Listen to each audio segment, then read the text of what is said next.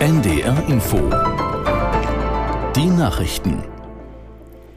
Um 14 Uhr mit Astrid Fietz. Das Bundeskriminalamt legt diese Woche zum ersten Mal ein Lagebild zur häuslichen Gewalt vor. Schon vorab berichtet die Bild am Sonntag, dass die Zahl der registrierten Fälle 2022 deutlich gestiegen ist. Aus der NDR Nachrichtenredaktion Britta Geldschläger. Fast 158.000 Mal häusliche Gewalt im vergangenen Jahr oder durchschnittlich 432 Übergriffe pro Tag. Das sind die Zahlen, die das Blatt unter Berufung auf das BKA meldet. Das entspreche einem Anstieg von 9,4 Prozent gegenüber 2021. Rund 80 Prozent der Opfer waren demnach Frauen. Bei 60 Prozent der Täter habe es sich um den Partner der Betroffenen gehandelt, die anderen waren die Ex-Partner.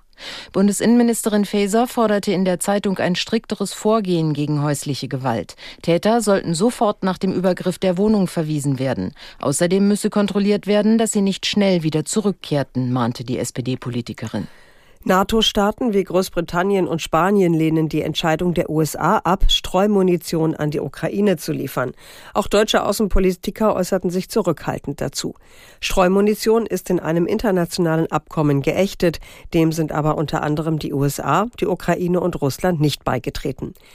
General AD Domröse, einst höchster deutscher Vertreter bei der NATO, machte auf NDR Info deutlich, dass er die US-Entscheidung für nachvollziehbar hält. Die Amerikaner liefern das, was sie sozusagen an der Hand haben, was sie sofort liefern können.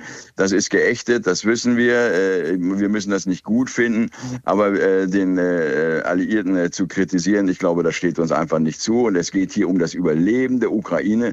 Denn wenn die keine Munition mehr haben, dann können sie gleich aufgeben. Also insofern, es ist einfach doofe Geschichte, das gebe ich zu. Es ist so ein bisschen den Teufel mit dem Belzebub austreiben, aber wenn sie nichts anderes haben, dann müssen sie das halt nehmen. Oder sie müssen Flugzeuge und Drohnen liefern. Das will der Westen ja auch noch nicht.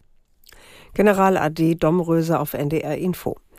Bundespräsident Steinmeier besucht zur Stunde das Ahrtal. Nach der Flutkatastrophe vor knapp zwei Jahren will er sich über den Wiederaufbau informieren. Aus dem Ahrtal Martin Gärtner. Der Bundespräsident ist bereits gestern Abend an der Ahr eingetroffen und hat im Hotel St. Peter in Walportsheim zu Abend gegessen und übernachtet. Der historische Gasthof war bei der Flutkatastrophe schwer beschädigt und nach aufwendiger Renovierung erst in diesem Frühjahr wieder eröffnet worden.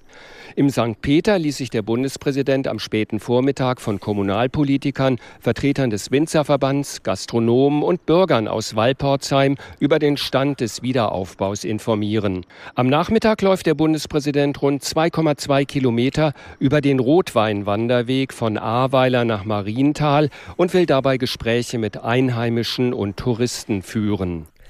Vertreter der EU und Neuseelands haben ein gemeinsames Freihandelsabkommen unterschrieben.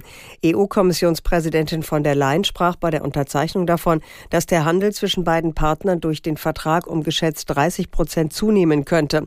Allein die Exporte aus der EU nach Neuseeland könnten den Angaben zufolge um bis zu 4,5 Milliarden Euro pro Jahr wachsen. Für Unternehmen sind demnach bereits im ersten Jahr Zolleinsparungen in Höhe von rund 140 Millionen Euro möglich. Das Abkommen soll 2024 in Kraft treten.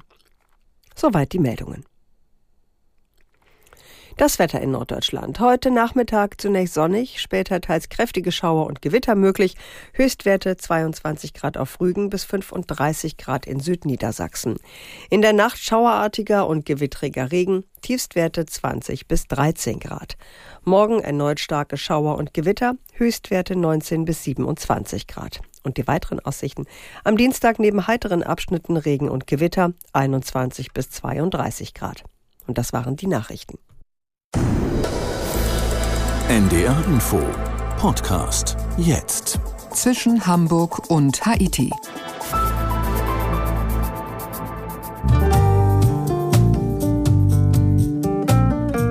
Wir sind in Spanien heute inzwischen Hamburg und Haiti mit Udo Schmidt.